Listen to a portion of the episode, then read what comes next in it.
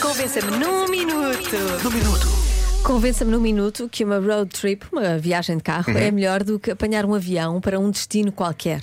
Ora bem, eh, começamos com algo que realmente para nós é muito importante. O nosso ouvinte Luís sabe com quem está a falar. Ele diz: Eu moro no Reino Unido e há dois anos que troquei o avião pelo carro eh, para vir a Portugal durante as férias. Portanto, não vem de avião. E porquê?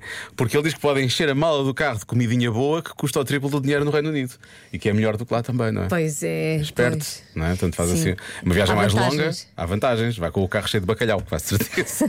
e enchidos, é isso que acontece. Ahm, ah, temos a nossa ouvinte Juliana que diz que de avião é quase como se fôssemos teletransportados. Às vezes mais valia, não é? Quando é aquelas viagens tipo de 18 horas ou coisa assim, eu prefiro o teletransporte. Para quando o teletransporte? Para quando- é, não é? E Para tudo o quando- que queremos. Trans- É mais ecológico, mais Sim. rápido, é só Sim. vantagens. É, tirando o facto, pois às vezes quando nos materializamos, não nos materializamos corretamente, não é? Podemos ter um braço na testa ou coisa assim. Mas eh, tirando isso, o teletransporte é bom. Conseguimos viver assim? Pronto. Temos- é o, é o que, é o que Temos de importa. descobrir, pronto. Agora, ela diz que realmente é melhor porque a road trip, porque tem mais experiências, é uma coisa que nos enriquece, não é? Quanto o avião é assim uma coisa mais. É mais rápida. É mais rápida. Eu acho que esta ouvinte diz exatamente o mesmo. Boa tarde, olha, daqui Teresa Ribeiro. Olá, Teresa. Eh, a minha razão para se viajar de carro eh, em vez de avião é que podermos ir conhecendo outros países e outras terras pelo caminho, enquanto que indo de avião vamos diretamente para o sítio pretendido e nada mais. Beijinhos. Também podemos conhecer coisas no sítio para onde vamos, não é? Sim, mas é um bom ponto, é menos limitado. Numa road trip vamos conhecendo terrinhas, não é? Por aí e descobre-se coi- des- descobre-se sítios maravilhosos. Mas há quem vai mais longe. O ca- Só o carro não é suficiente, tem que ser outra coisa, percebes? Boa tarde, comercial. Vá lá.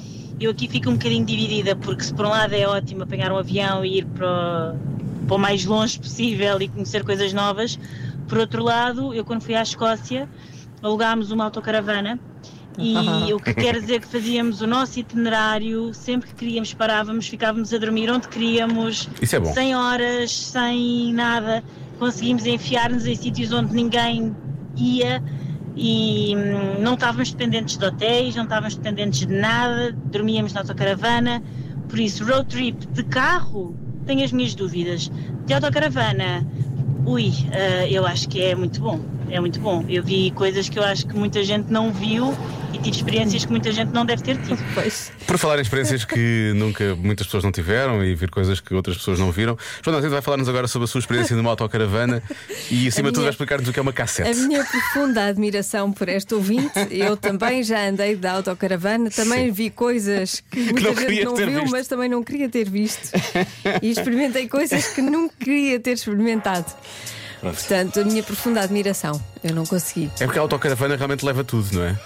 É. Tudo o que tem que levar, que nós levamos e que às Incluindo a vezes. casa de banho. Exatamente, é, É o isso. problema. Mas já, já passaste por cima disso, certo? Salve seja, não é isso que eu queria dizer, desculpa. Já, já, já tinha esquecido. Já se faz tarde com Joana Azevedo e Diogo Beja.